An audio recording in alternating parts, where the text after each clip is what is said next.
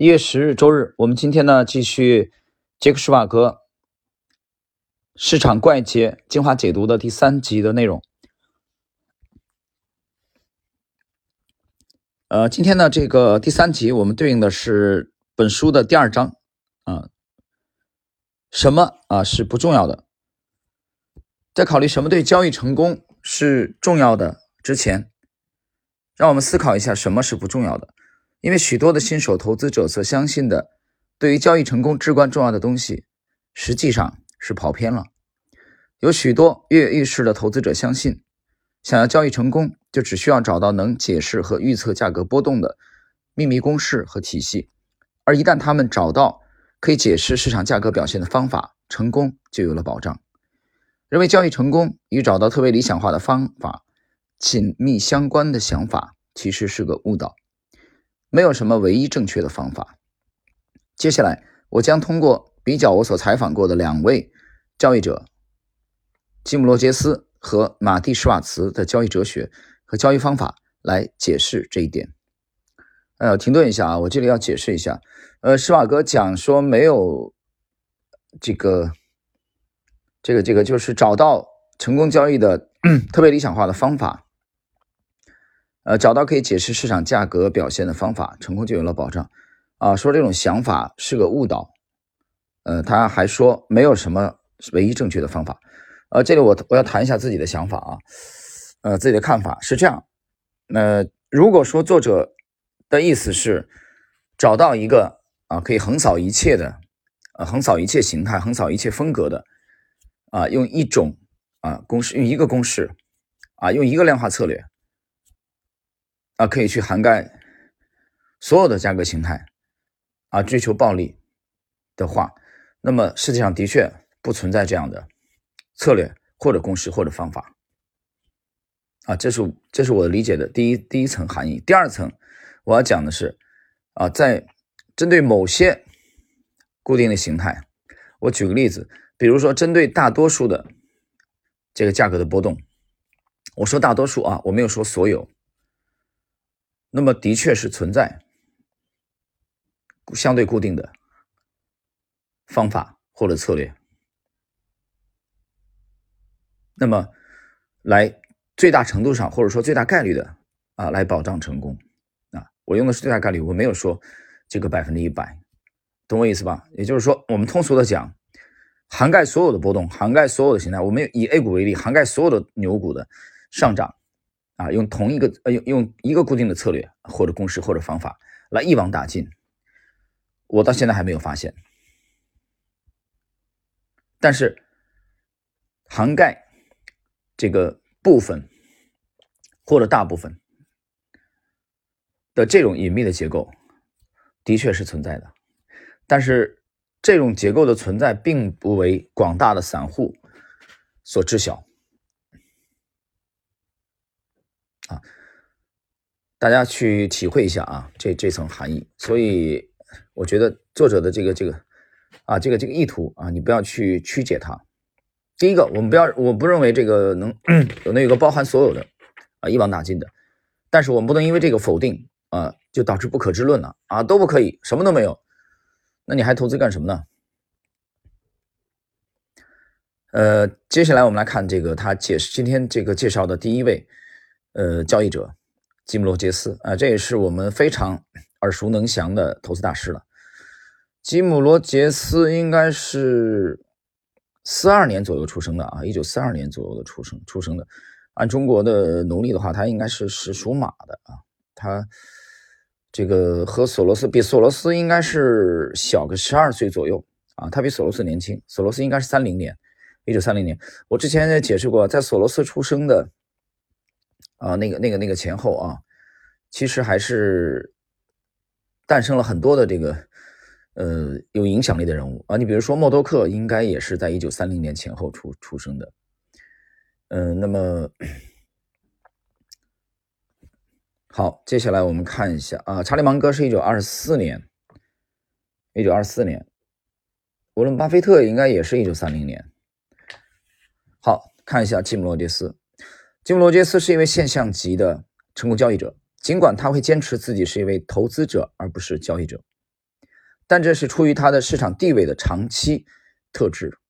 停顿一下啊，罗杰斯采访的时候经常讲，他不是一位这个这个 trader，嗯，那他可能最多被归结为应该是一位这个 investor，也就是投资者啊，他不是一个这个很高频的啊这种交易者。一九七三年，他和乔治·索罗斯合伙创建了量子基金，这是史上最为成功的对冲基金之一。罗杰斯之后。在一九八零年离开了量子基金，因为基金公司所取得的成功导致了扩张，以及他不该背负的管理责任。而罗杰斯只想专注于市场研究和投资，所以他选择退休啊，打理自己那部分资金啊，等于这哥俩分道扬镳了啊，跟索罗斯。所以索罗斯后来这个去呃挖掘聘请了这个另外一位传奇的基金经理啊，同样非常优秀。我们之前有过介绍，就是斯坦利·朱克米勒。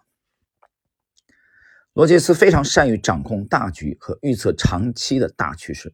在一九八八年，我对他进行采访时，黄金已经整整跌了八年，但罗杰斯似乎非常确信黄金的熊市还将延续十年。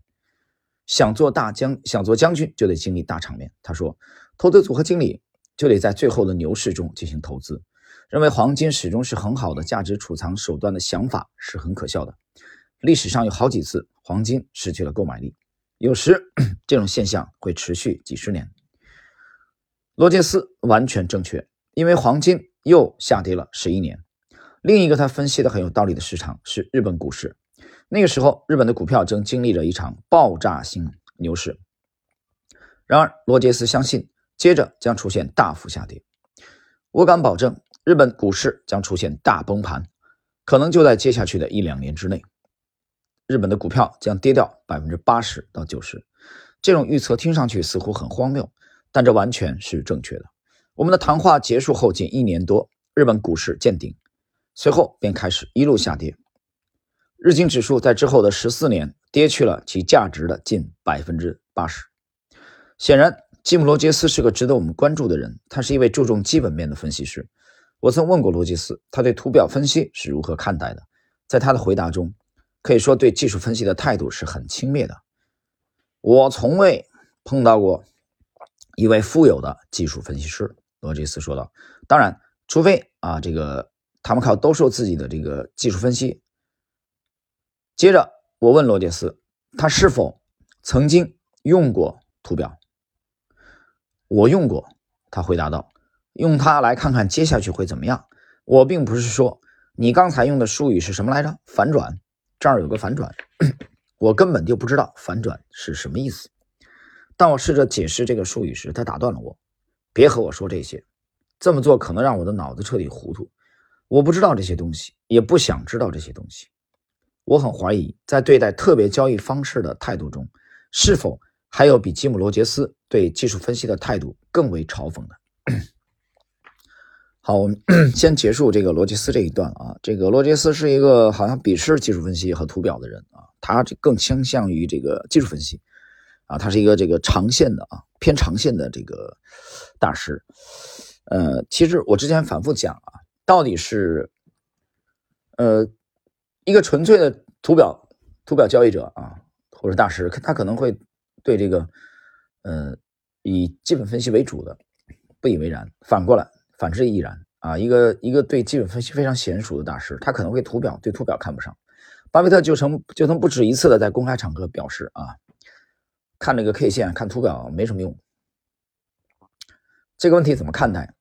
我们也讲了不止一次了啊！这里今天讲到罗杰斯了，我们就啊多讲一句，呃，这是一个见仁见智的问题，见仁见智的问题。有些大师可以一眼图表都不看啊，可以做的很出类拔萃，但另外一些大师。可以基本分析完全不看，只看图表，同样可以很牛啊！所以你不能说这个少林和这个啊太极啊或者武当啊，或者说 这个洪拳啊和八卦掌，谁就一定好，谁就一定差，更多的是在于使用者本身啊对他的掌握，对他的这个领悟。那你不能说川菜就一定比粤菜差，对吧？川菜比粤菜 可能更更这个受大众的欢迎了啊，粤菜相对来说可能啊更更雅一点。那你也不能说淮扬菜啊就一定比这个啊宫廷菜就北京菜啊怎么怎么样。所以这是一个 见仁见智的问题。接下来第二位，马蒂施瓦茨。现在让我们看看另一位令人置信的、难以置信的成功交易者马蒂施瓦茨。他在技术分析方法领域走向了另一个极端。当我采访施瓦茨的时候，他已经将一个资金量为四万美元的账户运作到了超过两千万美元，而且在整个过程中从来没有使损失超过百分之三。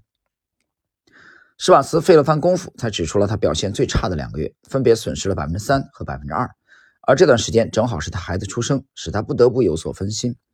现在这段时间，他参加了十场公众交易比赛。其中有九场比赛为期四个月，他竟然实现了平均百分之两百一的非年化收益率，而在剩下的唯一一场为期一年的比赛中，他的收益率达到了百分之七百八十一。很显然，施瓦茨是另一位其观点需要认真研究的交易者。在基本分析和技术分析的作用对比这一话题上，他会说些什么呢？在成为一名靠技术分析为生的全职交易员之前，他做了近十年的证券分析师。当我问施瓦茨从基本分析到技术分析对他而言是否是一次彻底的转变时，很讽刺的是，他的回答似乎就是对罗杰斯的技术分析观点的直接反驳。而罗杰斯的话，我从未向他提起过。施瓦茨回答说：“当然，我喜欢嘲笑那些说我从未碰到过一位富有的技术分析的人。”啊，读到这里，我觉得很好笑啊。嗯，你看这两位大师的观观点截然相反。我们继续。我就喜欢这么干，说那种话太自大了，根本就不值得去回答他。我用了九年的基本面分析，但在做了一名技术分析师之后，才变得富有。在交易市场上，什么有用和没用的问题上，很难找出比上述两种观点更具分歧性和坚定性了。罗杰斯将自己的交易决策完全建立在基本分析上，而将技术分析。看作为不值得相信的东西，但施瓦茨在一开始使用技术分析时一直在输钱，而在用了技术分析之后，获得了令人难以置信的成功。这两个人的成功都如此令人吃惊，但当他们分别谈到对方的方法时，都是如此的不屑，甚至是语带嘲讽。很幽默啊，两位大师，这个针尖儿对麦芒。那么，罗杰斯和施瓦茨之间的分歧能让读者领悟到什么呢？这应该让读者明白，在市场中没有唯一一条正确的途径，找不到什么唯一的市场秘诀，而在市场交易中也没有什么唯一正确的途径。那些想要找到啊，对于市场而言唯一正确答案的人，甚至还没有问对问题的人，这个接近真理，更别说找到正确答案了。想在市场中赚钱，方法不计其数，但不幸的是，他们都很难被发现。停顿一下，我刚才解释了啊，呃，存在这个隐秘的结构，但是绝大多数人可能终其一生也破译不了，毫无疑问。啊，这第一句话。第二句话，这个隐秘的结构不能解决所有的价格波动，不能解决所有的，但它可以大概率的解决相当一部分，或者说大部分的价格波动。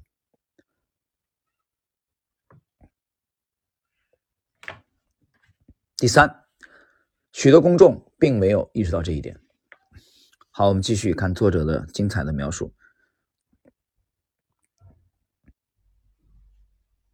但是有许多条通往成功的途径。